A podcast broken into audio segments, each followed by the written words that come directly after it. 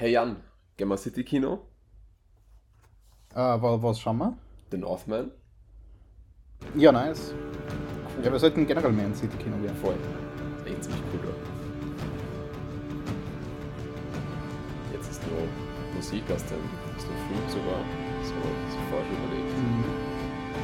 Wir sollten aufhören damit zu flexen und uns die Musik vorher überlegen, weil das ist das Bare Minimum eigentlich.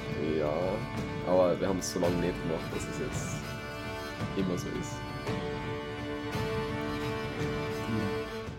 Ja, hallo zur jetzt 31. Folge. Yep, I think Das so. ist auch irgendwie ein Ding, das wir jetzt immer am Anfang sagen, wie, wie vielte Folge das jetzt ist. Ja, damit wir beweisen können, dass wir wissen, die, wie, wie, die wievielte Folge das ist. Und wir fragen uns immer gegenseitig, obwohl wir es eigentlich eh wissen. Mhm. Yep. Das ist, äh, das, ja. Äh, über was reden wir heute? Mit was wollen wir anfangen, besser gesagt? Ähm, ich will gleich mit Doctor Strange in the Multiverse of Madness anfangen. Ja, perfekt. Der neueste Marvel-Film, jetzt mal wieder ein größerer MCU-Blockbuster. Nach, äh, was, was gab's? Ähm, Black No Way Home wäre der letzte. Oh, true, true, der war auch groß. Den habe ich gerade vergessen gehabt. Ja, ich habe jetzt, ich hab jetzt irgendwie an Black Widow gedacht und, Ach so. äh, und die ganzen. Die, die, Äh, kleiner Fun Fact: äh, No Way Home ist jetzt in Amerika, hat offiziell den Box Office Run beendet. mhm. Mit knapp unter 9, äh, 900 Millionen US-Dollar. Oha, auf welchem Platz ist der damit jetzt? Keine Ahnung. Aber ich glaube, mindestens der dritte erfolgreichste MCU-Film, würde ich vermuten. Ja, das kommt, Also glaube ich, gut hin. Infinity War und Endgame. Ja, ja, voll. Äh, ja, Doctor Strange. Ähm, America Chavez kann zwischen Universen herumspringen und irgendwann kommt sie dann auch in das Universum, in, vom, in das MCU-Universum, äh, in dem auch Doctor Strange ist und zieht dabei ihre Verfolger auch irgendwie mit in dieses Universum, beziehungsweise eigentlich durch die durch das Multiversum.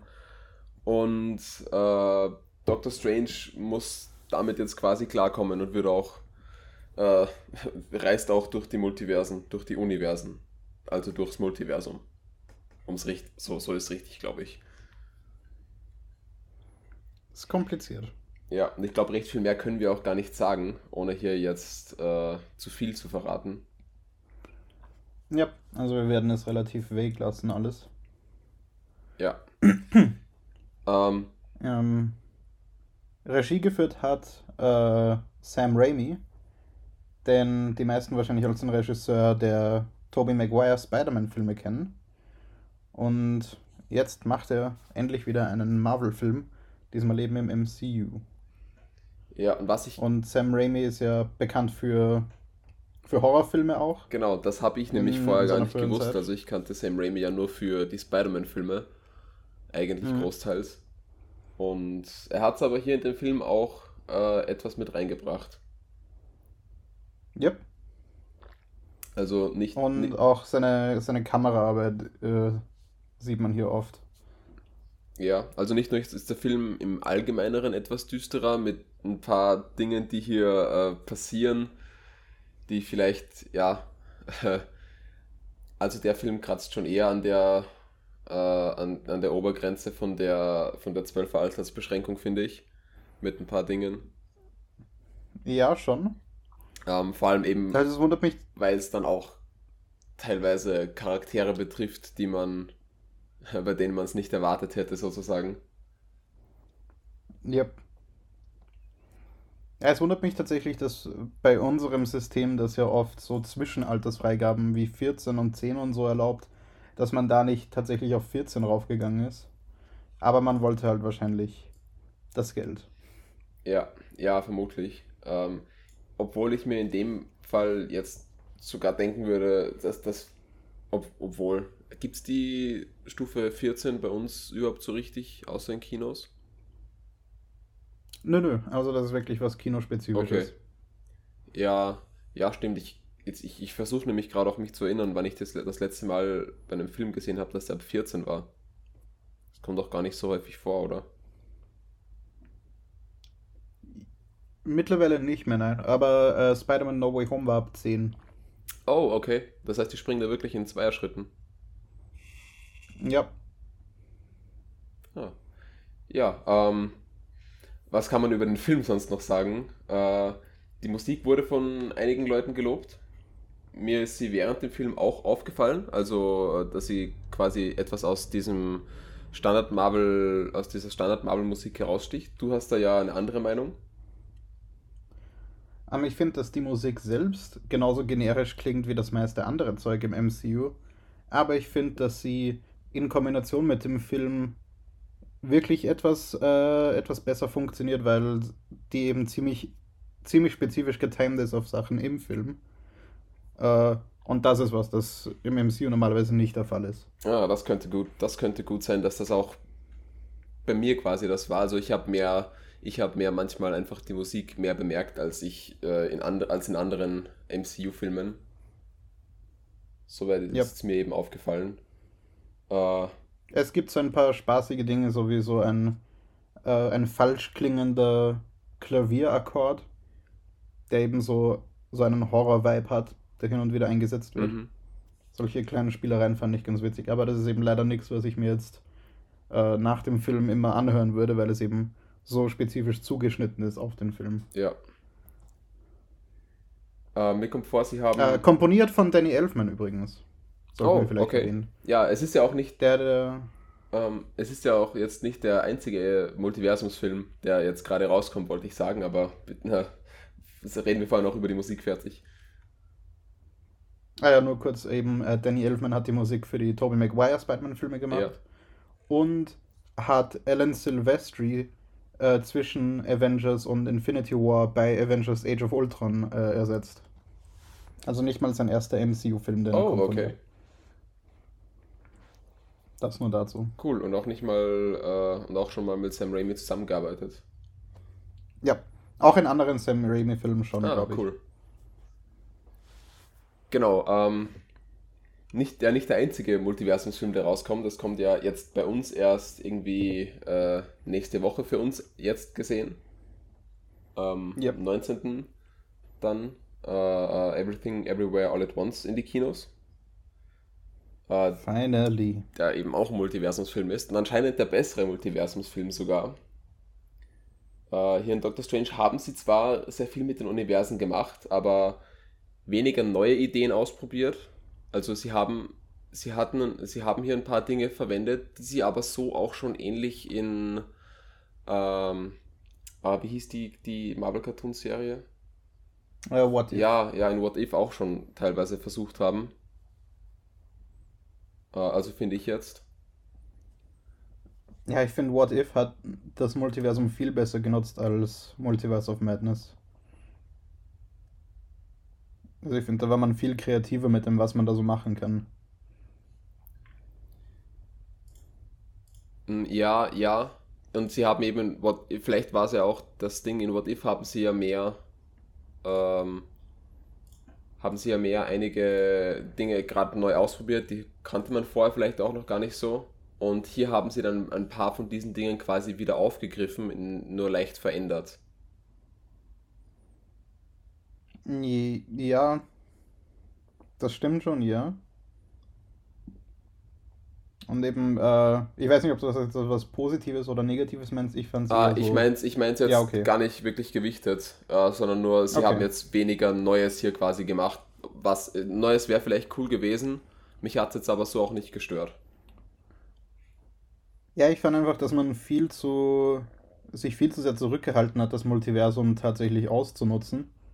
Es gibt eben eine, eine Sequenz, die auch schon in den Trailern eben teilweise gezeigt wird, wo man ganz viele crazy Multiversen nacheinander sieht, Mhm. was wahrscheinlich so ein bisschen ein Remake von der äh, legendären Szene aus Doctor Strange 1 sein sollte. Ja, Ähm, aber trotzdem weit nicht so trippy ist und weit nicht so crazy. Und ich hätte mir viel mehr, einfach viel mehr Craziness in dem Film gewünscht.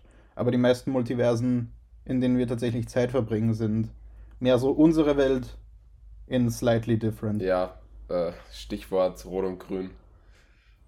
Ja. Was ich eben aber ganz äh, technisch ganz interessant fand, ist, dass äh, bei, in einem dieser Paralleluniversen, in dem wir relativ viel Zeit verbringen, ähm, das Footage mit einem anderen Shutter Speed aufgenommen wurde. Also wie oft pro Sekunde quasi Licht auf die Kameralinse einfällt. Ähm, und das beeinflusst eben den Motion Blur, den wir so gew gewohnt sind. Und deswegen sieht die Bewegung von Charakteren in diesem Universum so ein bisschen ungewöhnlich aus, so ein bisschen anders. Und das, ja, Ja, das fand ist, ich ein ist eigentlich. nettes kleines Detail. Ja, es ist irgendwie ganz cool, dass man dann vielleicht auch gar nicht so richtig festmachen kann, an was das jetzt gerade liegt, aber es fühlt sich doch anders an. Yep. Ja, in den Trailern sieht man ja auch schon, dass die Illuminati hier vorkommen. Äh, Mhm. Zu viel kann man eh nicht sagen, kommen ja auch gar nicht so lange vor. Aber Ja, es fühlt sich alles relativ nur für Fanservice Ja. an, eigentlich. Nicht, dass ich mich beschweren würde, mir hat es schon Spaß gemacht, aber ich hätte mir eben gewünscht, dass es ähm, für die Story ein bisschen relevanter ist. ja, sie haben zwar auch ein paar Dinge eingebaut, die direkt Doctor Strange betreffen, aber sie, Mhm. ich glaube, sie hätten sie mehr nutzen können.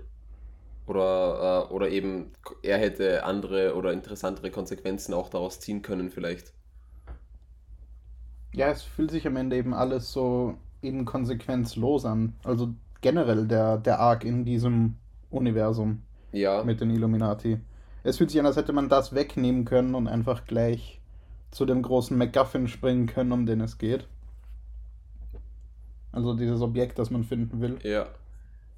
Ich glaube, die Illuminati haben sie dann eben auch hier nochmal genutzt, um quasi etwas den Antagonisten zu entwickeln. I, das stimmt, ja. Aber Ähm, fand, aber- ich auch, fand ich auch cool. ja, Aber ich glaube, da hätte es auch andere Wege gegeben, die das Multiversum vielleicht noch kreativer nutzen. Ja, ich finde, sie hätten, äh, sie hätten hier nur ein paar Änderungen gebraucht mit den Illuminati, um auch, den Charakter Dr. Strange hier etwas anders zu entwickeln, weil es ja hier irgendwie auch ein bisschen um, also, also sich das, das Ganze hier ja auch irgendwie um den Dr. Strange aus diesem Universum gedreht hat. Und Der, äh, der fast eine spannende Charakterentwicklung hat als unser MCU Doctor Strange in diesem Film.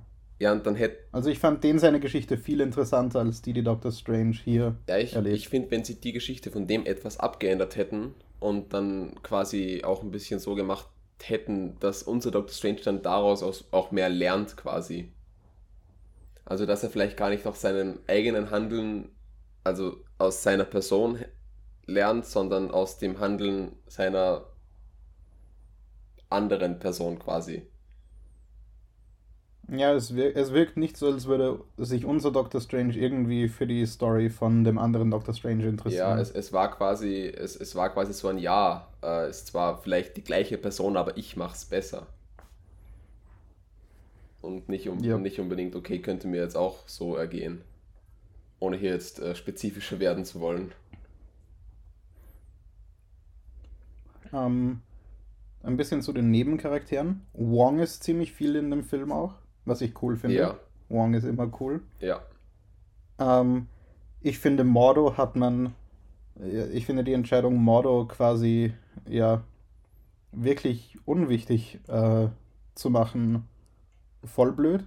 Weil es wurde ja in der Post-Credit-Scene von Doctor Strange 1 quasi so darauf gehintet, dass er der nächste große Doctor Strange-Bösewicht wird. Auf seiner Jagd nach, nach allen möglichen Zauberern. Ja, sowas hätte ich auch irgendwie Und- erwartet. Und das fand ich irgendwie schade, dass man den, die, die, die, diese, diese Offenbarung aus der Post-Credit-Scene irgendwie in einem Nebensatz einfach erwähnt. Und das war's dann. Ähm, Ja, es ist irgendwie, äh, ich weiß nicht, ob er nochmal vorkommt, aber irgendwie fühlt sich so an, als wäre der Charakter jetzt äh, quasi, quasi weg. ja, das Problem ist eben mit so einer, äh, mit so einer Eskalation von, von Universen und so, wird es jetzt, glaube ich, keine Möglichkeit geben, von dem Punkt jetzt zu einem bodenständigeren Film zurückzugehen. In einem Doctor Strange 3. Mhm. sondern es wird wahrscheinlich nur noch mehr Multiverse Madness geben. Würde ich vermuten. Ja, Ähm, ja, vor allem, vor allem mit dem Ende von dem Film dann. Ja. Ähm, in den Trailern wird ja auch gezeigt, dass Wanda eine relativ große Rolle in dem Film spielt. Ja. Und ich fand tatsächlich ihren Charakter am, am allerspannendsten. Spannender als Doctor Strange. Ja, wäre vielleicht interessant gewesen, den Film aus ihrer Perspektive zu machen. Vor allem, Ja. weil ein äh, Wanda-Film vielleicht auch was ganz Spannendes wäre. Im, Im Gegensatz zu vielen Leuten, die sich irgendwie wegen, äh, wegen Continuity beschwert haben, dass, äh, dass Wanda in diesem Film irgendwie nicht mit der Wanda am Ende von WandaVision zusammenpasst. Ich finde schon, dass das relativ, relativ gut Ja, funktioniert. ich finde, es macht auch im, im Kontext Sinn. Ja. Also ich, ich würde tatsächlich gern WandaVision noch einmal schauen und dann direkt danach diesen Film. Mhm. Weil ich glaube, dass es ein eben dann als gesamter Wanda-Handlungsbogen quasi einfach ziemlich Ja, interessant ist. es soll ja bis zum Schluss äh, oder bis sehr nahe zum Schluss noch Nachdrehs gegeben haben. Vermutlich auch dadurch, weil durch Corona ja so viel verschoben wurde und dann WandaVision äh, oder, oder Spider-Man vorgezogen wurde und das ja eigentlich anfangs andersrum geplant war. Ähm, dass ich glaube, äh, direkt an WandaVision dann Doctor Strange anschließt. Und es wäre irgendwie, es wäre spannend, wie sie es vorher geplant gehabt hatten. Also was vielleicht der ursprüngliche Plan war und was da jetzt alles verändert wurde, dass es jetzt so ist, wie es ist. Das stimmt, ja. Und anscheinend war ja auch, äh, ich weiß nicht, ob das nur Gerüchte sind oder ob das schon bestätigt ist, dass es einen ziemlich langen Cut von diesem Film gibt. Oh, okay. Und das würde mich potenziell auch Ja. interessieren. Selbst wenn der dann langweiliger ist, würde ich ihn mir trotzdem einfach gerne anschauen. Ja. Das wäre vielleicht äh, ein bisschen, also das mit dem quasi, was wäre, wenn es nicht verschoben worden wäre. Das wäre dann quasi was für die nächste What If-Staffel.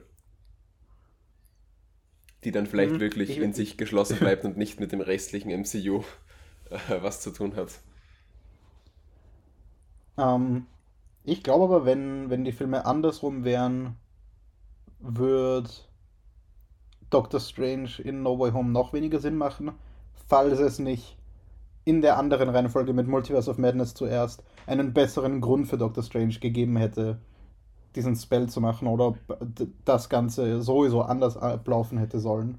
Ja, ja, Und vielleicht wäre er da gar nicht unbedingt der Grund dafür gewesen.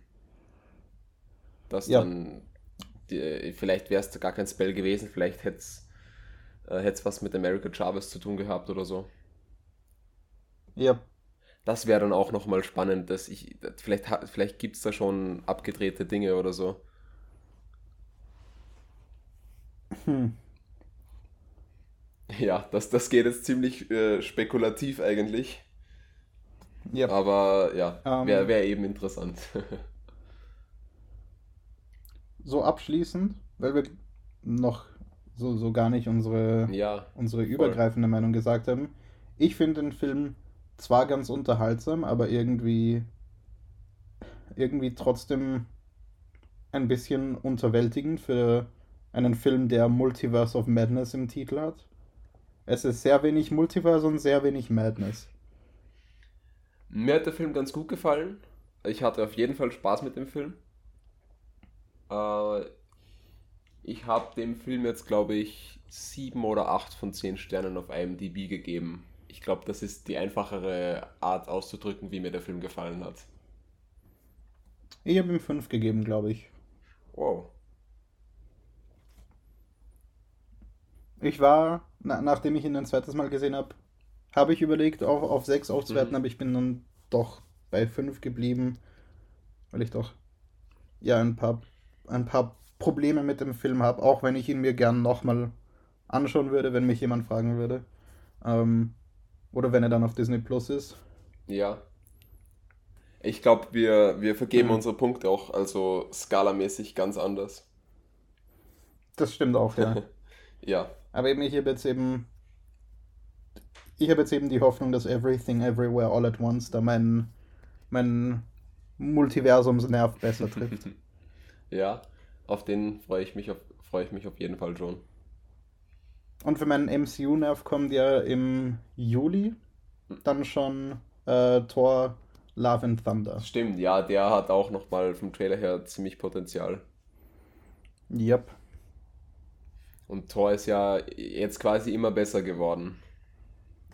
Auch wenn ich Das von stimmt. Ragnarok irgendwie mehr erwartet hätte. Den habe ich dann gar nicht so cool gefunden, wie andere ist mir vorgekommen. Ich habe bei Thor Ragnarok, weil ich ich war nicht so jung, wie der rausgekommen ist, aber irgendwie trotzdem zu jung, um vieles von dem doch eher subtilen Humor zu verstehen. Mhm. Also nicht, dass jetzt irgendwie Erwachsenenhumor wäre, aber einfach Co Comedy-Momente, die damals noch nicht so mein Humor waren. Ja. Und mittlerweile finde ich den Film aber einen der lustigsten Filme im ganzen MCU. Also es gibt, glaube ich, keine Minute, wo ich nicht lachen muss. Ja, ähm, gehen wir jetzt weiter zu The Northman oder Moon Knight? Ich würde sagen, wir, wir beenden die MCU-Phase dieser Podcast-Folge zuerst. macht Sinn. Ähm, die letzte Moon Knight-Folge, die sechste Episode, Gods and Monsters hieß die. Ähm, ja, Mark und Steve sind tot und Amit wird auf der. Amit, ja, ja, jetzt habe ich es hab ich's richtig. Äh, wird auf der Yeah. Erde befreit. Und äh, ja, die beiden müssen irgendwie schauen, dass sie nicht mehr tot sind. Wow. recht viel mehr, glaube ich, kann man am Anfang eh gar nicht dazu sagen.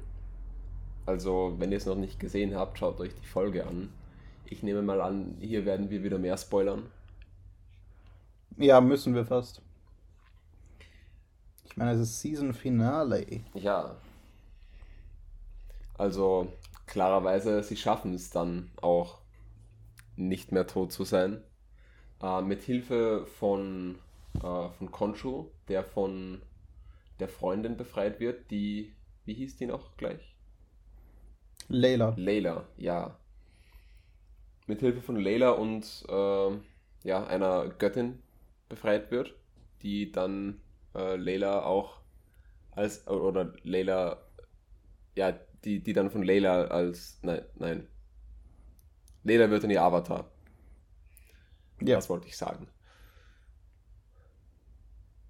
Genau, äh, war das die Göttin, die wir schon mal mit, mit Mark interagieren gesehen haben, oder? Oder mit Steven?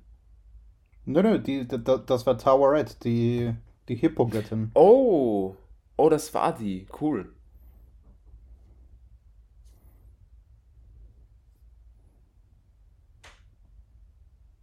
Ja, ähm, wie hat dir die Folge so gefallen? Äh, Ähm, ja, ich, ich, ich finde, die, die Serie als Ganzes ist mit Abstand, mit großem Abstand meine Lieblings-MCU-Serie bisher. ja. Loki hat da Potenzial, aber Loki ist eben so unabgeschlossen, Mhm. dass es eben mehr wie so eine Doctor Who fortlaufende Serie funktioniert. So als abgeschlossene Staffel ist diese Serie, finde ich, das Beste, was die MCU-Serien bisher gemacht haben. Da stimme ich Vielleicht eben gerade, zu. weil es so, weil es so abgetrennt vom restlichen MCU ist. Und einfach eine, eine tolle Origin-Story für eben nicht nur Moon Knight, sondern eben einfach für Mark und Steven als Charaktere. Ja, also Und die, die beiden und auch Oscar Isaac, die sind, die, das, es passt einfach, es passt einfach super. Äh, Und auch die Ja. eben, muss man jetzt auch irgendwie so sagen, die Chemie zwischen Oscar Isaac und Oscar Isaac hier ist super. ja, es ist wirklich crazy. Ähm. ich, ich bin mir auch jetzt gar nicht sicher, wie, also sie haben ja jetzt zurzeit noch äh, keine neue Staffel angekündigt. Sie haben sogar äh, diese, die Serie, glaube ich, für irgendeinen Preis eingereicht, quasi für eine abgeschlossene Serie. Äh, jetzt ist noch gar nicht dass ob es da überhaupt weitergeht. Ich würde es hoffen. Ich würde auch hoffen, dass Moon Knight auch äh, im MCU weiter, weiter vorkommt. Ähm, Ja, mein, meine Idee wäre ja gewesen, also wenn wir jetzt gleich vorgreifen auf die Post-Credit-Scene, ähm, in der Post-Credit-Scene wird endlich die dritte Persönlichkeit aus den Comics revealed, Jake Lockley. In den Comics ist Jake Lockley ein Taxifahrer, der meistens mit Gatsby-Hut um, herumläuft. Ähm, deswegen, sobald ich, äh, sobald ich den Gatsby in der Spiegelung gesehen habe, wusste ich, ja, oh. finally. ähm, und wir sehen ja auch, dass er, dass er Harrow in eine Limousine bringt. Ja. Ähm, und es wird eben revealed, dass Konshu seinen Deal mit Mark und Steven eingelöst hat und sie beide befreit hat. Aber eben nur sie beide. Äh, und Jake Lockley aber sehr wohl noch der Avatar von Konshu ist. Und das könnte man jetzt eben so nutzen, um quasi Moon Knight in anderen Filmen Cameos zu geben, also dem Superhelden. Ja. Oder Antihelden in dem Fall wohl eher. Ähm, ohne dass man jetzt mehr Moon Knight Stuff macht. Und so hat man quasi zum einen den Character Arc von Steven und Mark abgeschlossen, aber zum anderen eben noch die Mö Möglichkeit, den Superhelden Moon Knight in Cameos einzubauen. True. Ich würde zwar auch super gern Steve und Mark wiedersehen. Ja, voll. Ähm, und vor allem wäre es ja dann auch interessant, zu, äh, quasi zu sehen, wie sie dann, weil sie, sie wissen ja mittlerweile äh, auch, dass es hier quasi die dritte Persönlichkeit gibt. Äh, äh nö. Dritten Ort. Naja, sie vermuten es. Weil, äh, also am, äh, im Kampf gegen Harrow, gegen Ende der oder gegen Mitte der Folge, übernimmt er ja quasi mal kurz. Und ja. Sie müssen es fast vermuten, weil sie wissen, dass es keiner von beiden war, weil sie jetzt, weil sie jetzt besser zusammenarbeiten. Ja, es wird irgendwie äh, damit weggeklärt, dass Mark sagt, dass er kurz äh, blacked out war. Und er sich das quasi so erklärt, dass er einfach kurz die Fassung verloren hat. Ach so, das hätte ich jetzt anders verstanden. Also ich hätte jetzt verstanden, quasi er ist blacked out im Sinn von, so wie er eben blacked out, wenn Steve übernimmt. Okay. Oder so ähnlich. Ja, das ist es dann vielleicht auch noch offen aber für das, Interpretation. Ja, aber die letzte Szene vor den Credits äh, suggestiert jetzt nicht, dass die das irgendwie investigaten, sondern ja. dass sie jetzt einfach zufrieden leben. Ja. Als Roommates quasi. ähm, ja, ich würde eben hoffen, dass es weitergeht. Wenn es ja eine Limited Series ist, heißt es ja nur, dass es keine zweite Staffel geben muss. Ja. Weil ich eben auch nicht genau weiß, wie man eine, noch eine ganze Staffel an Story da äh, rausholt. Ja. Aber es kann eben sein, dass es einen Film oder Film mehr von Moon Knight gibt. Ja, vor allem eben, wenn, quasi die Investi wenn man jetzt sagt, okay, jetzt investigaten sie noch nicht, könnte man das ja dann quasi im Film fortführen und dann den Film, genau, den ja. Film damit beginnen und damit einsteigen lassen.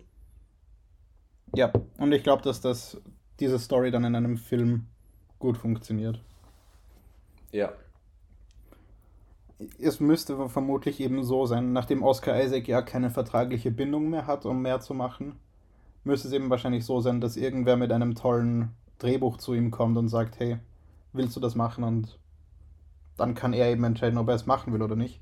Was finde ich ein ein, ein wirklich super System ist. Weil Oscar Isaac war ja auch Executive Producer bei dieser Serie jetzt. Oh, cool. Und hat beide Hauptrollen gespielt. ähm, das heißt, keiner kennt sich so gut aus mit dem, was für Moonlight Sinn macht, als er. Ja. Deswegen macht es auch Sinn, dass er da quasi entscheiden kann, ob er das macht oder nicht. True. Und ähm, nachdem wir durch ein Interview, das kürzlich released worden ist, auch wissen, dass Oscar Isaac jetzt nicht unbedingt äh, Dinge nur für, für, für Geld macht, ähm, wird auch das wahrscheinlich kein Kriterium sein. Also er hat in einem Interview gesagt, dass er nicht zu Star Wars zurückkehren würde, außer er will sich irgendwie noch ein Haus kaufen oder so. Ja, ich, äh, ich vermute jetzt auch, dass Disney da nicht so schlecht bezahlen würde. Ja. Ähm, ich fand äh, Leda als Avatar von Tawaret ziemlich cool. Mhm. Das finde ich ziemlich nice. Ich hoffe, wir sehen eben von ihr dann auch mehr. Ja, also quasi Ähm. von, den, von den dreien oder vieren dann in Kombination. Ja. Es gibt eben diesen etwas cheesigen Moment, wo ein, ein Mädchen auf der Straße sie fragt, ob sie eine ägyptische Superheldin ist. Und ich fand das eigentlich, ich, ich fand es ganz cute eigentlich. Ja, ist auch, ist, ist auch cool, dass sie dann quasi ein bisschen internationaler jetzt werden. Ja. Weil ich meine, ja, ja, es ist zwar so, dass äh, immer nur in Amerika angegriffen wird. Äh, deshalb braucht Amerika ja auch nur Superhelden. Aber ja, jetzt wird's. In, in, in den Comics ist es ja auch so, dass die Leute eigentlich mehr so ihre jeweiligen Gebiete haben, wo sie operaten. Mhm. Deswegen gibt es ja die West Coast Avengers. Ja die quasi nur für die Westküste da sind und so. Und dann halt nur, wenn es ganz wichtig ist, gibt es eben Crossovers zwischen den Gruppen. Und sowas würde da auch funktionieren und Sinn machen. Ja. Ähm, die kam, also die, die, das ganze Finale, also der ganze Endkampf quasi, fand ich extrem cool. Zum einen den Kaiju-Kampf zwischen der riesigen Ahmed und dem riesigen Konshu. Ja, den fand ich irgendwie etwas übertrieben ich weiß nicht, da ich, ich äh, war zwar ganz cool, aber äh, ja, weiß nicht, irgendwie fand ich, hat mir, der, hat mir das nicht ganz so gefallen. Äh, was ich dafür umso ich fand's ja, was ich dafür hm? umso cooler ja, fand, war eben dann der Kampf zwischen äh, zwischen eben Moon Knight und Harrow. Äh, vor allem dann auch wie der Kampf quasi resolved wurde. Also wie sie dann ja. Äh, wie dann einfach der Blackout war und, äh, und plötzlich alle, alle rundum tot und äh, äh, Mark war es dann, glaube ich, hat, äh, hat quasi Harrow schon, äh, schon besiegt. Also das war irgendwie so, sie haben ja immer wieder zwischendurch solche Szenen eingebaut, solche, äh, solche Momente. Und ich finde, hier hat es am besten gepasst eigentlich. Es war ziemlich clever, ja. Ähm, die Kampfszene davor fand ich auch äh, extrem cool, wo Mark und Steven quasi ständig sich abwechseln. Ja. Ähm, wo nämlich auch Steven mal ordentlich draufhauen darf als Mr. Net, wo es ein, eine ziemlich coole, fast schon John Wickige Plansequenz gibt. Also wo die Kamera so von links nach rechts mitfährt, während Steven sich durch Leute durchkloppt mhm. mit seinen Knüppeln. Ähm, fand ich ziemlich cool. Ja, ähm, und jetzt überlege ich gerade, was könnte man noch so über die Serie sagen, über die Folge vor allem. Aber mir fällt gar nicht so viel ein. Sie haben, sie haben vor allem das zwischen Mark und Steve ziemlich cool gemacht über die ganze Serie hinweg eigentlich. Dass sie quasi anfangs, ja. wie die Leben ineinander äh, immer weiter beginnen, quasi ineinander zu verschmelzen. Auch den Konflikt und dass sie dann den über die Serie äh, so gut aufgelöst haben. Vor allem dann mit diesen, mit diesen Asylum-Folgen und jetzt mhm. zum Schluss dann noch mit dem Moment quasi, an dem sie wiederbelebt werden.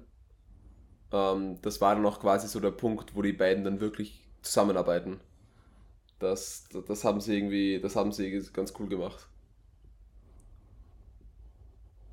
Äh, es ist wirklich, also Oscar Isaac hatte wirklich recht damit, dass es eben zu, zuerst eine Serie über Mental Illness ist und dann eine Serie über Superheldenkram. Ja. Ähm, was man eben auch daran merkt, dass der, der Charakter Moon Knight gar nicht so viel vorkommt in der Serie. Im Finale dann natürlich schon, muss ja auch irgendwie sein. Aber man hat eben vorher sich die Zeit genommen, diese beiden Charaktere so gut zu establishen, dass es dann eben einen viel, viel mehr satisfying Payoff hat am Schluss. Ja, ja. Und, da, Und das ist wahrscheinlich auch das, was die Serie so anders ja, macht. Ja, das ist auch das Ding, das eben dann, ja genau, das, was sie anders macht, weil es dann eben bei vielen so ist, dass es mehr quasi auf, den, auf die coolen Superhelden-Dinge rausläuft und oh, coole Effekte und krasse Kämpfe, äh, aber die Charaktere dann etwas vernachlässigt werden. Yep. Also ich will definitiv mehr sehen und wenn Oscar Isaac nicht alle Fernsehpreise für diese Rolle gewinnt, dann, dann weiß ich auch nicht mehr. Mm, das soll ja auch das Ding bei Everything, Everywhere, All at Once, äh, glaube ich, sein, dass sie quasi äh, noch, immer, noch immer den Charakter im Vordergrund haben und dann erst ja. das Multiversum. Aber trotzdem so viel crazy Multiversum anscheinend. Ja. Aber eben nicht, äh, aber eben mit dem Charakter. Ja, eben für den Charakter. Genau, nicht, ja. nicht einfach, weil wir es jetzt brauchen. Was irgendwie eben ein Problem ist mit Doctor Strange in The Multiverse of Madness. Dass es für den Charakter Doctor Strange nicht wirklich wichtig ist. Ja. Ob das jetzt ein Multiverse-Film ist oder nicht. Vor allem, und das ist, glaube ich, auch ein großes Ding. Es geht zwar dann immer wieder um verschiedene Versionen von ihm, aber so richtige, so richtige Konfrontationen hat er nicht. Es gibt eine und aus der nimmt er nicht wirklich was mit. Ja, die, die anderen Versionen von ihm sind quasi ebenso What-Ifs, so was, wenn unser Doctor Strange diesen Weg wählen würde. Und es wäre eigentlich voll spannend, unseren Doctor Strange dann mit dieser Variant konfrontiert zu sehen. Ja.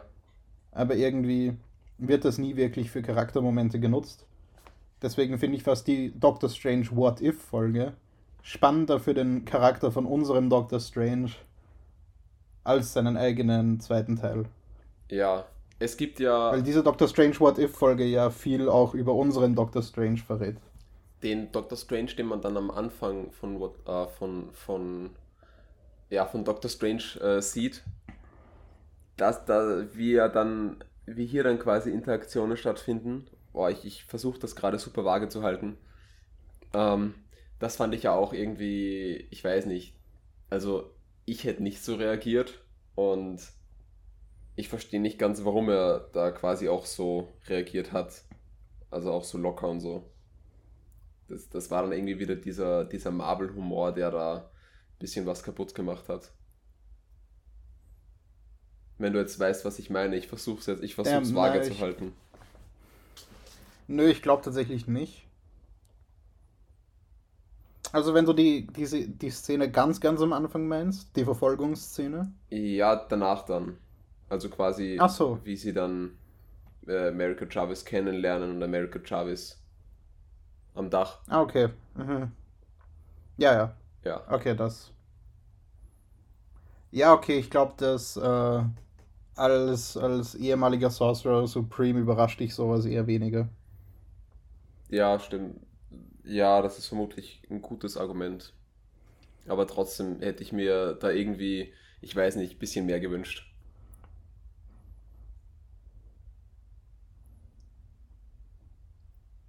Fair. Glaubst du, würde, ja. glaubst du, würde irgendwann nochmal Sorcerer Supreme? Oder, oder belassen sie es dabei? Ich meine, sie müssten irgendeinen guten Grund finden, um ihn wieder Sorcerer Su Supreme zu machen. Ja. Ähm, und ich hoffe nicht, dass sie Wong umbringen. Same. Äh, also vorerst vermutlich nicht.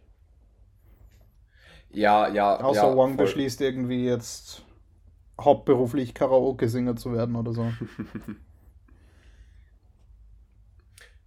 Stimmt, gab es da nicht in Shang-Chi die Szene, wo, wo Wong Ja. mit äh, Abomination trainiert? Wann spielt Ja. das dann? Ähm, die Serie spielt nach dem Blip, I think. Das heißt, da ist Wong auch schon Sorcerer Supreme. Vermutlich, ja. Ja, das wird dann vermutlich in der She-Hulk-Serie aufgelöst. Das alles. Oder vielleicht weiter erklärt. Ja. Und vermutlich. Und wenn wir gerade wieder bei Serien sind, Ja. ähm, jetzt nach Moon Knight eben, zwischen und jetzt zwischen Multiverse of Madness, Moon Knight und Thor Love and Thunder, kommt dann Anfang Juni die Miss Marvel Serie. Ah, true. Stimmt. Wann, wann kommt die genau? Vermutlich ist die dann wieder Ich glaube Mittwochs, oder? 6. Juni oder so. Wahrscheinlich dann immer Mittwochs, ja. Okay, ja, ja. Aber von der habe ich irgendwie noch quasi nichts gehört. Ich habe mir den Trailer noch gar nicht angesehen. Same. Ich weiß, ja, ich, ich, ich weiß quasi nichts drüber. Könnte auch interessant werden, auch weil es wieder wie Moon Knight ein eher unbekannterer Charakter ist. Also, Ja, also für Ahnung, also- das, für jetzt, ich meine damit jetzt das breitere Publikum, weil es eben noch, weil es eben ein neuer Charakter ist. Ja, aber eben Moon Knight war ja ein bisschen eine düsterere Serie. Ja. Und von dem, was ich mir so unter Miss Marvel vorstelle und was ich so gesehen habe bisher an Bildern und so, wirkt das eher, als würde es so in eine Young Adult Category fallen. Mhm. Und da weiß ich dann nicht, wie wie spannend ich das finde. Es wirkt so, als wäre das so einen ähnlichen Vibe wie Hawkeye. Hm, ja, könnte in die Richtung gehen. Aber mal schauen. Ähm, Ja, ähm. Ich, ich freue mich einfach immer, wenn ich wöchentlich was zum Schauen habe. Voll. Ja, dann würde ich sagen, transitionen wir zu The Northman. Yes. Ähm, wahrscheinlich gemeinsam mit Everything Everywhere All at Once der Film, auf den ich mich dieses Jahr am meisten gefreut habe. Und The Batman, probably. Das sind, glaube ich, so die großen drei. Ähm, weil es eben der neue Film von Robert Eggers ist. Robert Eggers. Ähm, dem Regisseur von The Lighthouse, einem meiner Lieblingsfilme. Ich habe mir im Vorfeld zu The Northman auch seinen allerersten Film The Witch angeschaut. Auch ein ziemlich guter Film. Allerdings einer, den ich jetzt nicht mehr unbedingt wiedersehen muss. Bei The Witch habe ich so dieses Feeling, das du bei The Northman hattest. Okay. Von wegen, ja, guter Film, aber, aber bitte nicht nochmal. ähm, Äh, Wie, wie, bei The Lighthouse und The Northman. ja, Hm? wie, wie ist The Witch? Also ich habe von dem auch immer nur ein bisschen gehört. Ist das dieser, nein, das ist nicht dieser Found-Footage-Film, oder? Nö, äh, es ist ein, ein Horror-Thriller, Ja. eigentlich ein Historiendrama fast, das im äh, New, ist es New England, wo das spielt? Auf jeden Fall eben sehr alt Englisch, Ja. also wo, wo, wo die Leute ständig so reden, wie englische Bibeln geschrieben sind. Äh, und in typischer Robert Eggers-Manier reden die Charaktere halt wirklich den ganzen Film so, ja. was einfach so einen, eben so einen historischen Flair dazu bringt. Und da geht es eben um eine Familie, die quasi aus, aus, dem, aus deren Stadt verbannt wird und die dann aufs Land ziehen und dort eben ihre eigene kleine Farm betreiben, um halt irgendwie zu überleben, aber irgendwie äh, gibt es plötzlich Ernteeinbrüche und die Hühner legen keine Eier mehr und so und irgendwie geht alles den Bach runter. Ja. Und ja, es gibt eben eine Hexe in dem Wald, die da auch mitmischt und denen das Leben noch mehr zur Hölle macht. Ah, okay, Im- im- ja. Im Grunde ist es eben eine Geschichte über eine Familie, die zerbricht an eben Dürre und so, Mhm. gemischt eben dann mit Horrorelementen einer Hexe. Ah, okay, okay, ja. Ja, ich glaube, jetzt kann Eben ich mir so ungefähr was vorstellen unter dem Film. Ja, also eben recht bedrückend, nicht, nicht sonderlich spaßig. Ja. ähm, war eben der erste Film von Robert Eggers und auch der erste Film von Anya Taylor-Joy, die in dem Film die Hauptrolle spielte. Oh, okay. Und jetzt mit Northman macht Robert Eggers seinen erst dritten Film, eine Viking-Epic, Mhm. wo Anya Taylor-Joy wieder eine der Hauptrollen spielt. Ähm, aber grundsätzlich, worum geht's in The Northman? Äh, The Northman erzählt die Amletus-Sage, was quasi die nordische Sage ist, auf der Hamlet von Shakespeare basiert. Diese, diese Geschichte nimmt sich Robert Eggers hierher. Es ist eben ein, eine Wikinger-Geschichte über einen Prinzen Amlet, dessen Vater von seinem Onkel äh, umgebracht wird und er aber geschworen hat, seinen Vater zu rächen, falls das passieren sollte. Ähm, er flieht dann aus diesem Königreich, weil er Angst hat, dass sein Onkel ihn auch umbringen wird. Und ja, vernachlässigt aber irgendwie diesen, äh, diesen Schwur für eine Weile, bis er dann eben so ein bisschen wachgerüttelt wird und sich auf den Weg macht, um eben seinen Onkel Fjolnir umzubringen. Und trifft dann unterwegs auf die Hexe Olga, gespielt von Anya Taylor-Joy, die sich dann zusammenschließen, um ja, Fjölnir das Leben zur Hölle zu machen. So glaube ich grob die Geschichte. Ja, ja. Äh, ich fand, Die Geschichte ist jetzt auch. Ja? ähm, ich fand irgendwie den, den Film ziemlich brutal, aber nachdem es eine wikingische Sage ist, äh, ist das auch irgendwo passend. Also sehr viel, sehr viel Blut, sehr viel, äh, ich glaube auch sehr viel Eingeweide und alle möglichen äh, Dinge, die man als äh, ja, eklig bezeichnen könnte. ähm, aber auch irgendwo passend drinnen. Ja, also es ist nicht nur brutal, weil es brutal sein will, sondern weil es auch irgendwie Sinn hat. Ja. Und weil es eben auch zur Zeit, in der es spielt und zu den Personen passt. Und das ist eben auch der Grund, warum ich es ähm, voll okay finde, dass die Story in dem Film jetzt nichts Herausragendes ist, sondern eben eine ganz klassische Rachegeschichte, weil es eben auf einer ganz klassischen Rachegeschichte basiert. Und man nutzt eben diese simple Geschichte, um dafür dann so viel Mythologie und Atmosphäre und historischen Stuff einzubauen, was eben für mich der Hauptpunkt ist, warum ich diesen Film so mag. Und das Ganze eben auch so, so schön eingefangen ist in der Kamera.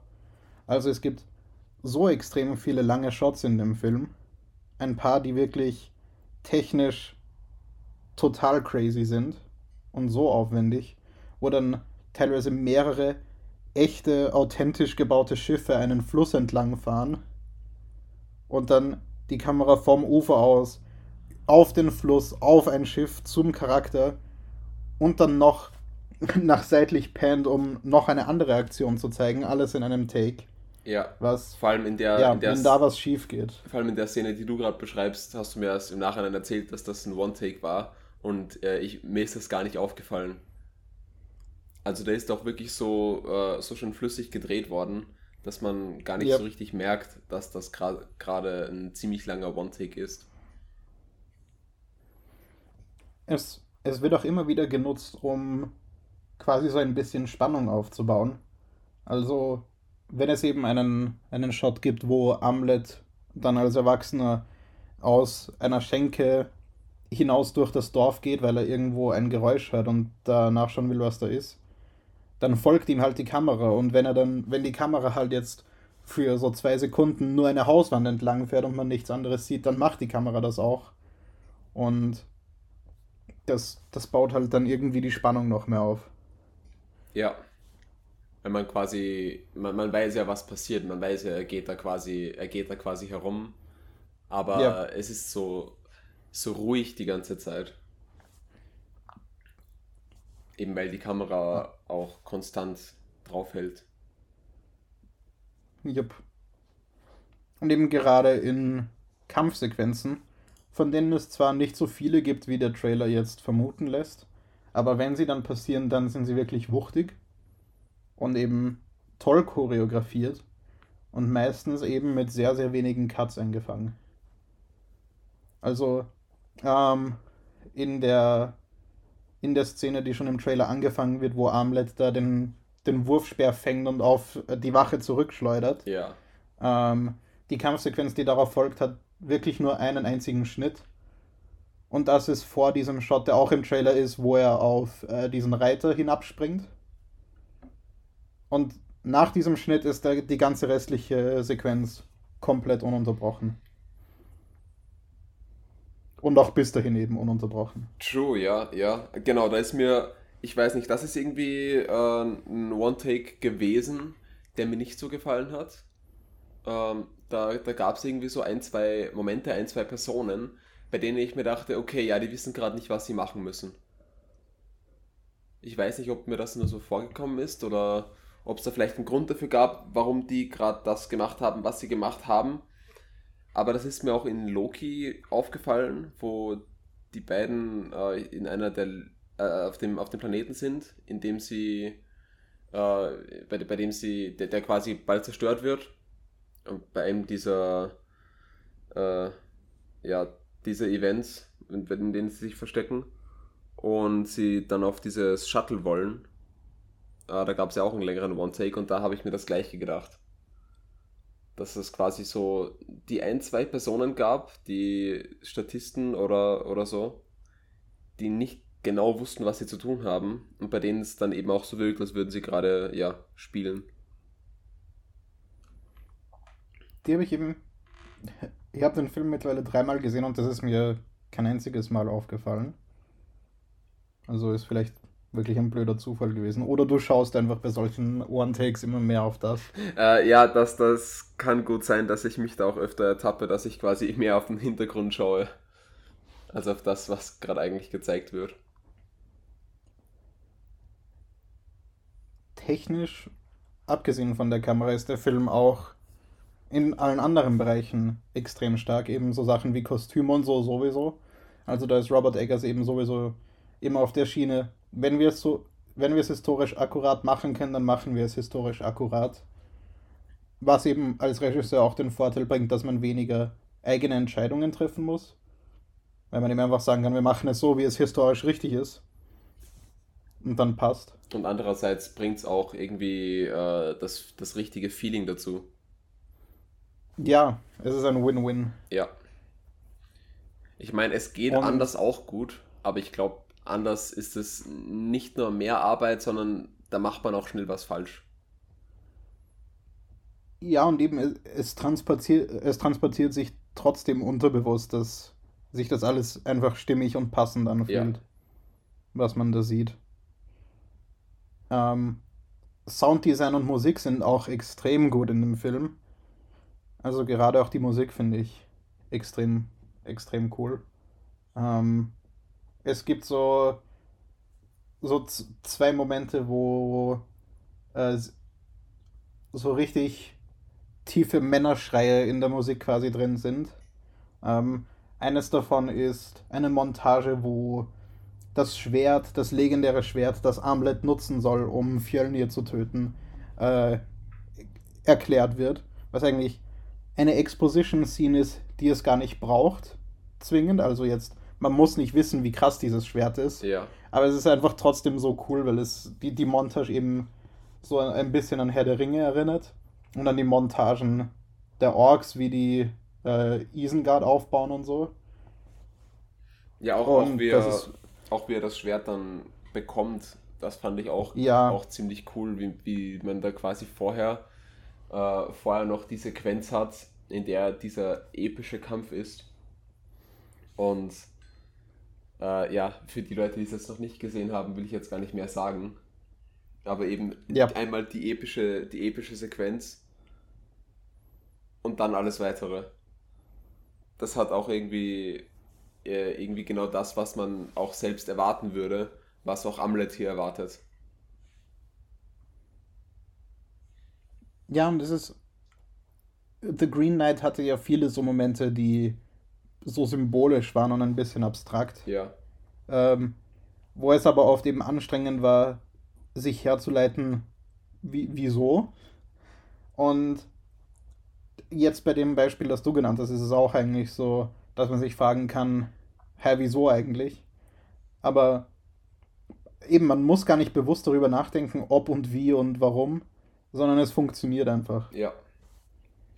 Funktioniert in dem Fall für mich auch besser als in The Green Knight, um das auch hier nochmal am Rande anzumerken. Für mich auch, ja. Ähm, ähm, ja Schauspielermäßig ja, finde ich den Film auch ziemlich stark. Skarsgård. Äh, wie, hieß er, wie heißt er mit Vornamen? Alexander Skarsgård. Alexander. Ich versuche gar nicht erst, äh, mir hier die Namen richtig zu merken.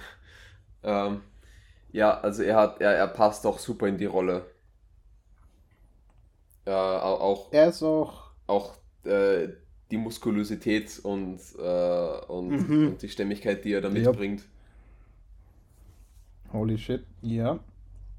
Wirklich beängstigend. Ja. Ähm, vor allem, wenn es dann eben so Szenen gibt, wo er sich in diese Berserker-Rage hineinsteigert. Ähm, wirklich gruselig. Ähm, Alexander Skarsgård ist auch Mitproduzent bei diesem Film und auch so ein bisschen ähm, der Grund, warum es diesen Film überhaupt gibt. Oh, okay. Also so basically war eigentlich Alexander Skarsgård derjenige, der einen Wikinger-Film machen wollte. Ja. Und dann eben Robert Eggers gefragt hat, hey, willst du einen Wikinger-Film machen? Oh, cool. Und ja, Robert Eggers hat das ziemlich gut gesagt, dass eben Alexander Skarsgård so dieser riesige Bärwolf eben ist, aber gleichzeitig irgendwie so eine Verwundbarkeit in seinen Augen hat. Ja. Und ja, das finde ich trifft es eigentlich perfekt.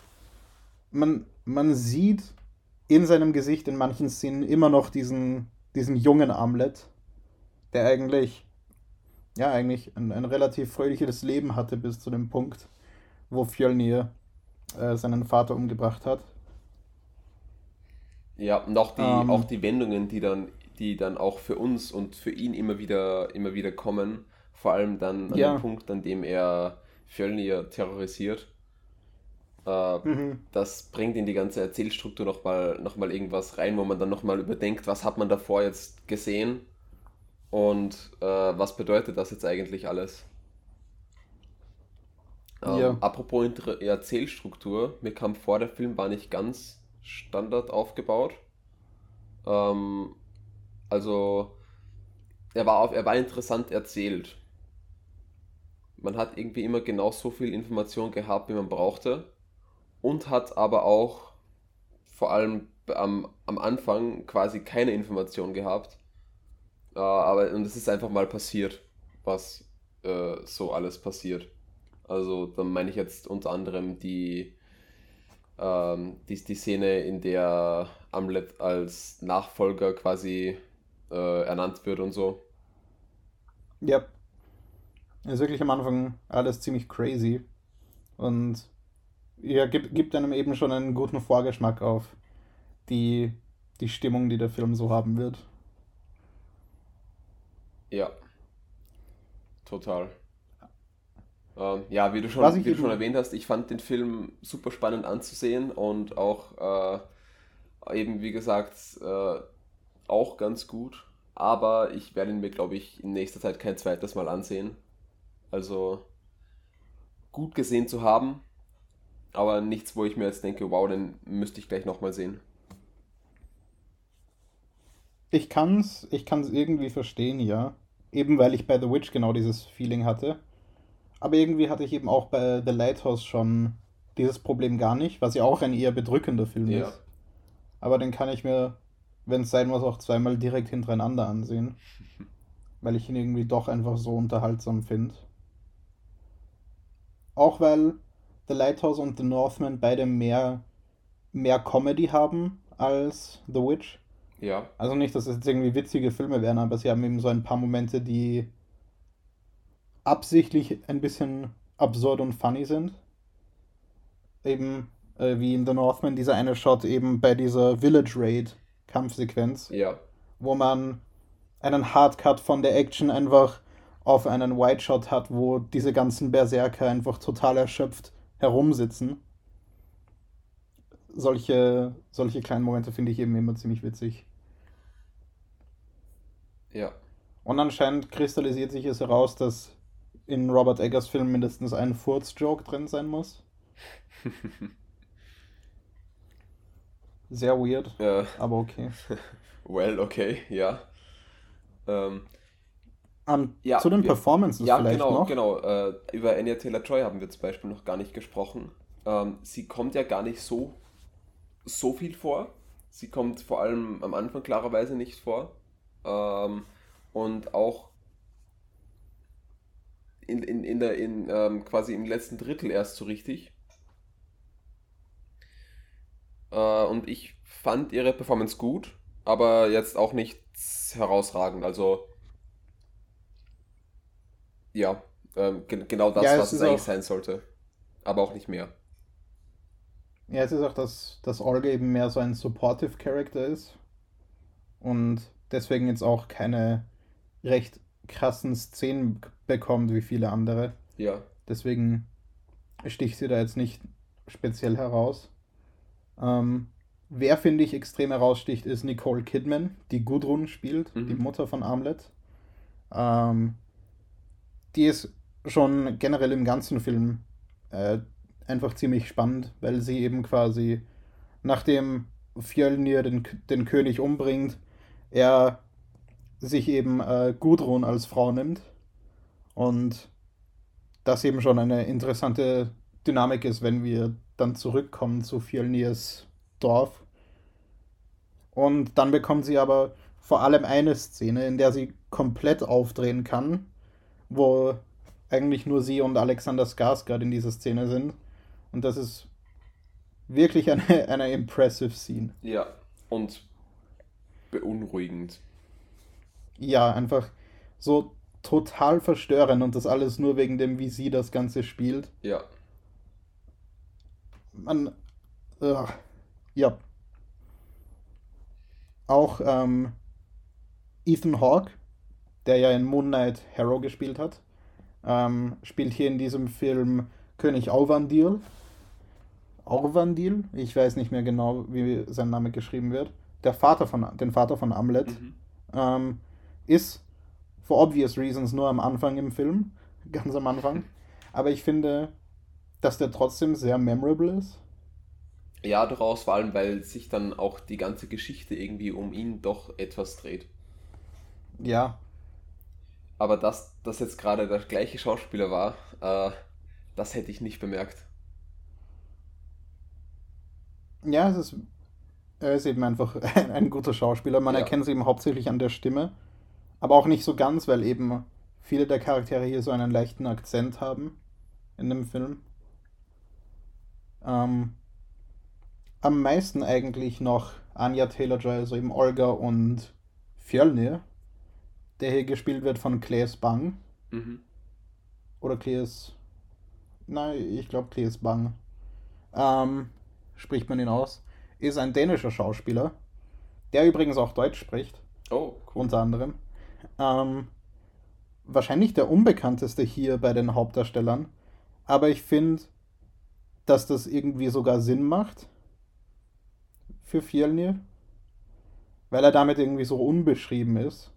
Für mich zumindest Ja, dass ich jetzt nicht schon vorab irgendwas mit dem assoziiere und der deswegen auch eben am Anfang der pure Bösewicht ist und dann aber durch den Film immer mehr Layer bekommt, sodass er dann trotzdem ein spannender Charakter ist. ja, den fand ich auch, den fand ich auch eigentlich ziemlich gut gespielt. Und stimmt, du hast recht, vor allem weil ich ihn vorher nicht kannte, äh, hat er hier den Charakter auch sehr, äh, sehr für sich be äh, beansprucht eigentlich. Ja. Ähm, sonst von den Schauspielern her ist es eben noch spannend, dass Björk hier mitspielt. Ähm, eine bekannte isländische Musikerin. Ähm, wo es vor kurzem auf Reddit ein, äh, ich glaube auf r/slash mapporn war das, Mhm. wo es eine Karte gab mit den bekanntesten Celebrities aus allen europäischen Ländern. Und da war Björk ähm, bekannteste aus Island. Ah, okay. Für, was mich eben überrascht hat, weil von uns, glaube ich, hat sie keiner gekannt. Nein. Ich glaube, die meisten Leute fanden es eher funny, dass eine Schauspielerin namens Björk in diesem Film mitspielt. Wer war sie? Aber- Wen hat sie gespielt? Äh, die Seherin. Also die eine Hexe, die Amlet wieder auf den Weg der Vergeltung schickt. Ah, Nach dem Village okay, Raid. ja. Und die hat eben äh, in Filmen mitgespielt, aber eben mehr in den, in den 90ern noch. Ja. Also die hat, glaube ich, seit über 17 Jahren oder so in keinem Film mehr mitgespielt. Oh, Und okay. eben für diesen Film äh, hat sie sich überreden lassen mitzuspielen, auch weil sie befreundet ist mit Robert Eggers. Cool. Und da macht es eben Sinn, in einem Film mitzuspielen, der großteils in ihrem Land gedreht wurde und auch dort spielt. Ja. Da macht es Und für Robert Eggers war eben Island eine riesige Inspiration. ja, da macht's auch Sinn, äh, quasi auch Menschen zu casten, die auch herkunftsmäßig äh, aus dieser Gegend oder, oder so kommen. Also die Skarsgårds sind jetzt, glaube ich, keine Isländer. Nö, ich glaube, die sind aus Norwegen. Ja, irgend sowas würde ich auch raten. Aber auch quasi wikingisch. Also aus äh, ehemaligen äh, quasi wikingischen Ländern. Ich, ich weiß jetzt Ja. ich weiß jetzt nicht, wie Was ja vermutlich ein Grund dafür ist, warum Alexander Skarsgård einen Wikingerfilm machen wollte. Ja, Ähm, ebenso, nachdem Alexander Skarsgård das gesagt hat, war eben Robert Eggers noch etwas unsicher. Aber es war ihm dann anscheinend ein Island-Urlaub, der es ihm genug Inspiration gegeben hat, also die Landschaft, mhm. um zu sagen, ja, wir machen einen Wikingerfilm dort. Ähm, The Gates of Hell, also das Tor zur Hölle, das in dem Film ja eine wichtige Rolle spielt, ist der Vulkan Hekla, auf Island. Ah, ja. Ähm, wird im Film, glaube ich, nie Hekler genannt. Nein, der wird immer nur Ähm. als, äh, der wird auch immer, der wird auch nie so richtig, ähm, so richtig angesprochen, nur einmal als quasi Feuerberg oder so. Sonst wird er immer umschrieben als The Gates of Hell. Also der hieß auch früher einfach The Gates of Hell. Oh, okay. So hat man, so hat man diesen Berg Ah. genannt. Und daraus ist dann eben der Name Hekla irgendwann entstanden. Ich, ich habe das eben überhaupt nicht gecheckt, genauso wie ich nicht gecheckt habe, dass äh, The Land of the Rus äh, ganz offensichtlich Russland ist. Mhm. Das hatte ich auch erst später gecheckt. Aber ich habe es eben dann gecheckt, weil der, das, äh, der Musiktrack vom Finalkampf Ja. heißt nämlich Hekla. Ah, okay. Was dann, ja, Ja, ja, der, macht irgendwie Sinn. der, das, das, der Finalkampf, äh, ich habe mir die ganze Zeit gedacht, oh, der Boden muss so heiß sein. Ja. Und dann, Ähm. und dann steigen die da barfuß herum. Und auch das Ende des. Finalkampfs. Also wie der dann ausgeht. Mhm. Es ist, ähm, wir haben, also ich weiß, ich glaube, wir waren uns beide einig, dass das bei Morbius viel zu abrupt aufgehört hat nach dem Finalkampf. Ja, Dieser Film versteht, wie man sowas richtig macht. Weil quasi mit dem Finalkampf auch alle Character Arcs und alles abgeschlossen ist. Im Gegensatz zu Morbius. ja äh, da hat man dann auch keine offenen Fragen mehr. Ich finde, ich Ja. fand auch, äh, wie sie den Schluss gedreht haben. Äh, wie viel sollen wir da jetzt verraten? Ähm, also den, den Ausgang des Kampfs würde ich, würde ich nicht verraten. Ja, Auch okay. wenn es relativ offensichtlich Ja, ist, wenn man klar. sich mit so alten Rachegeschichten beschäftigt. Äh, ich fand, wie sie das gezeigt haben, dass man quasi, äh, also, also ich habe erst quasi äh, zuerst auf die eine Person geschaut und Ja, verstanden, Mhm. was passiert ähm, und habe dann erst doch mal das Gesamtbild betrachtet. Und äh, Ja, es, das Das Verständnis war- kam quasi, kam quasi erst. Was eben wahrscheinlich auch irgendwie die ge genauer das, äh, die, die Gedanken von Amlet in der Situation widerspiegelt. True. Also so, es hat irgendwie einen ähnlichen Effekt, wie man sich das vorstellen würde. Vermutlich ja. Ja, aber das ging mir eben genau gleich. Und nicht, Ähm. und nicht nur wie, wie es aus Amlets Sicht ist, sondern quasi gespiegelt. Vermutlich dann auch aus Fjellnirs Sicht. Ja. Maybe, ja. Es ist, äh, ich, ich, wenn es beabsichtigt war, dann ist es sehr cool, wie sie hier den, äh, den, den Schluss dieses Kampfes auch richtig gedreht haben, auch. Ja. Also ich würde schon davon ausgehen, dass es beabsichtigt ist, weil gerade solche, äh, solche Porträtshots, also solche seitlichen Shots, wie wir sie aus Robert Eggers Filmen kennen, sind meistens ziemlich, ziemlich gut geplant, weil die meistens eben darauf abzielen, gemäldeartig auszuschauen. Mhm.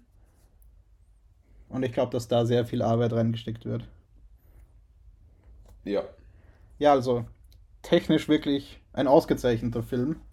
Ähm, eben von der Atmosphäre her absolut krass. Äh, ziemlich brutal, eben ziemlich dreckig. Ähm, eben die, die, die Story jetzt nichts wirklich herausragendes, aber ich glaube trotzdem, dass der Film, ja, mir, ich mag den Film einfach sehr, sehr gern. Ich werde ihn mir wahrscheinlich noch ein paar Mal anschauen, sobald er dann ähm, digital released irgendwo auf Streaming oder sonst wo. Im Kino wahrscheinlich nicht mehr, weil dafür kommt jetzt zu viel anderes Zeug. Mhm. Ja. Da hatten wir jetzt eh eher eine eher ruhige Woche. Aber apropos anderes Zeug, die Starts. Guter Übergang.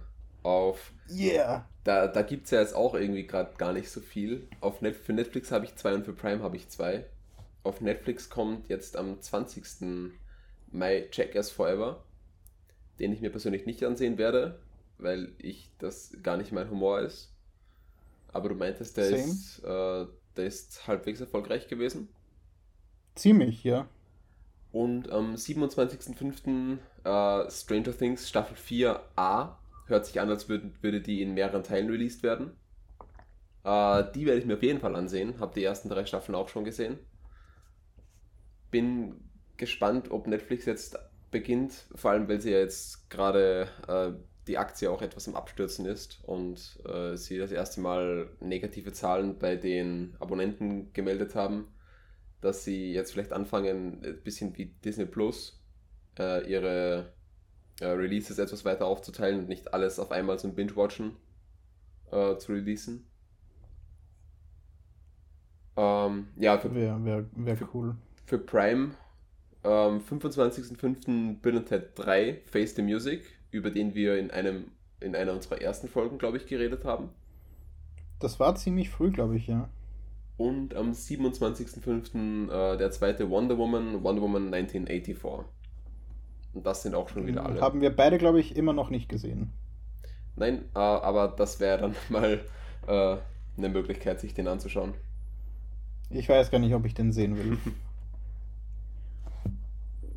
ja, was gibt's äh, ah. im Kino oder auf Disney Plus? Erstmal auf Disney Plus, dann machen wir die Streaming Services zuerst. Da released am 20.05. Äh, Chip und Chap, die Ritter des Rechts, der neue Film. Oh ja. Also ist ein okay. äh, Live-Action-Film, wo ähm, ich weiß nicht, ob Chip oder Chap, aber einer von den beiden ist 2D animiert und der andere 3D CGI animiert. Mhm. Ähm, mit im Englischen John Mulaney und Andy Samberg als Chip und Chap. Ja. Oder Chip and Dale, wie sie ja im Englischen heißen. Ähm, was eben ja ein spannendes Casting ist, weil das eben beides ziemlich ziemlich tolle Comedy-Schauspieler sind. Ähm, Andy Samberg eben aus The Lonely Island. ähm, am 25.05. released Assembled Moon Knight, also das Behind the Scenes zum Moon Knight. Ähm, die letzten paar, also zu Eternals und so, habe ich mir noch nicht angeschaut. Aber das zu Moon Knight interessiert mich doch irgendwie. Ja. Weil mich da, weil da ja auch viele ägyptische äh, Creator dabei waren. Also der Komponist, der Regisseur und so. Mhm. Das fände ich schon ganz spannend, was die eben da noch für Einblicke in ägyptische Kultur und Mythologie und so geben. Von Dingen, die man vielleicht beim Schauen der Serie gar nicht äh, verstanden hat. Ja, ja, total. Das wäre auf jeden Fall nochmal interessant. Und dann am 27.05. releasen die ersten beiden Folgen von Obi-Wan Kenobi. Oh, ja. Ähm, ich bin gespannt. Ich bin auch ein bisschen besorgt. Ja, da, das, also da, das müssen sie richtig machen. Yep. Jetzt nach allem, was sie mit Star Wars bis jetzt gemacht haben, äh, müssen sie das richtig machen, sonst sind ihnen, ist ihnen, glaube ich, jetzt, obwohl sie jetzt mit Mandalorian wieder äh, einige Leute gewonnen haben und dann mit Boba Fett wieder irgendwas gemacht haben, Oh äh, Gott, die Traktorgeräusche bei mir. Oh nein. Oh no. Äh, ja, äh, müssen sie, müssen sie da schon was Gutes abliefern. Ja, definitiv. Also eben, das ist jetzt ja nach, ähm, achso, nö, na, stimmt, wir hatten ja Book of Boba Fett, aber es ist doch irgendwie was anderes, weil es eben, ja, die, die erste Serie ist, die sich tatsächlich mit wichtigen Filmcharakteren be beschäftigt und damit mehr an den Film dranhängt als jetzt Mandalorian und The Book of Boba Fett. Ja. Und da kann natürlich gleich weit mehr schief gehen. Total, ja. Es soll ja auch Darth Vader vorkommen in der Serie. Und ja, ja ich, ich bin einfach nur gespannt, wie sie das alles dann ja, da reinbringen, wie sie das alles machen. Ja. Also eben, es könnte ich hoffe einfach, dass sie damit nicht irgendwie Episode 4, also den Kontext von Episode 4 irgendwie verändern. Zum Negativen. Ja. Aber zum anderen finde ich es eben spannend, dass man äh, die Schauspieler von Owen und äh, Schmi, na nicht Schmi. Uh. Verdammt. Ähm, Beru von Owen und Beru Lars aus Episode 3 wiederbekommen hat.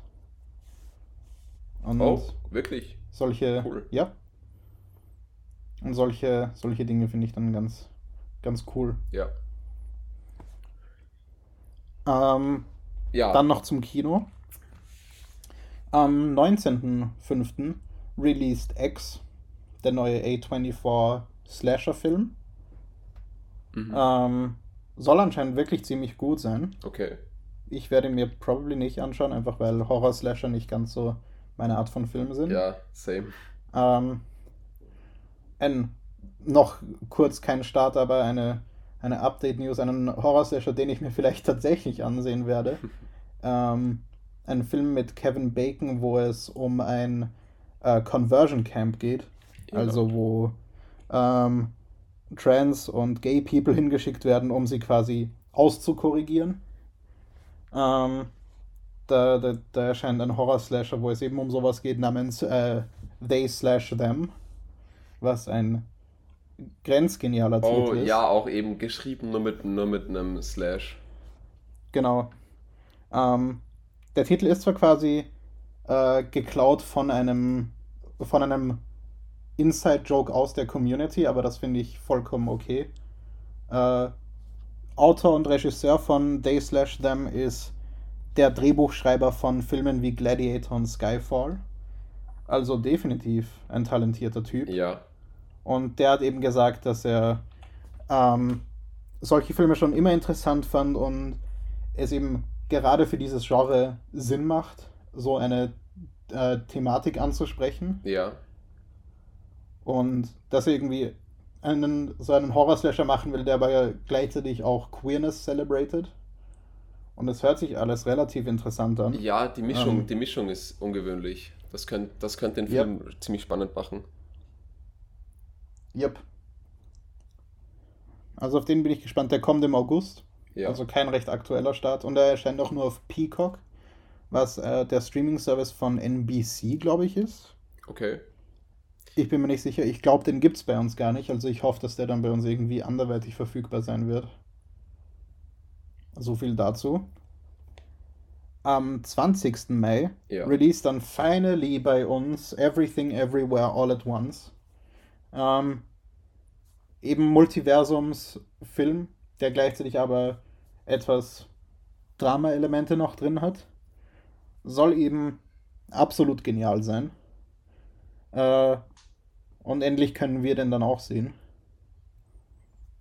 Den, ja, über den werden wir dann wahrscheinlich eh schon im nächsten Podcast reden. Vermutlich, ja.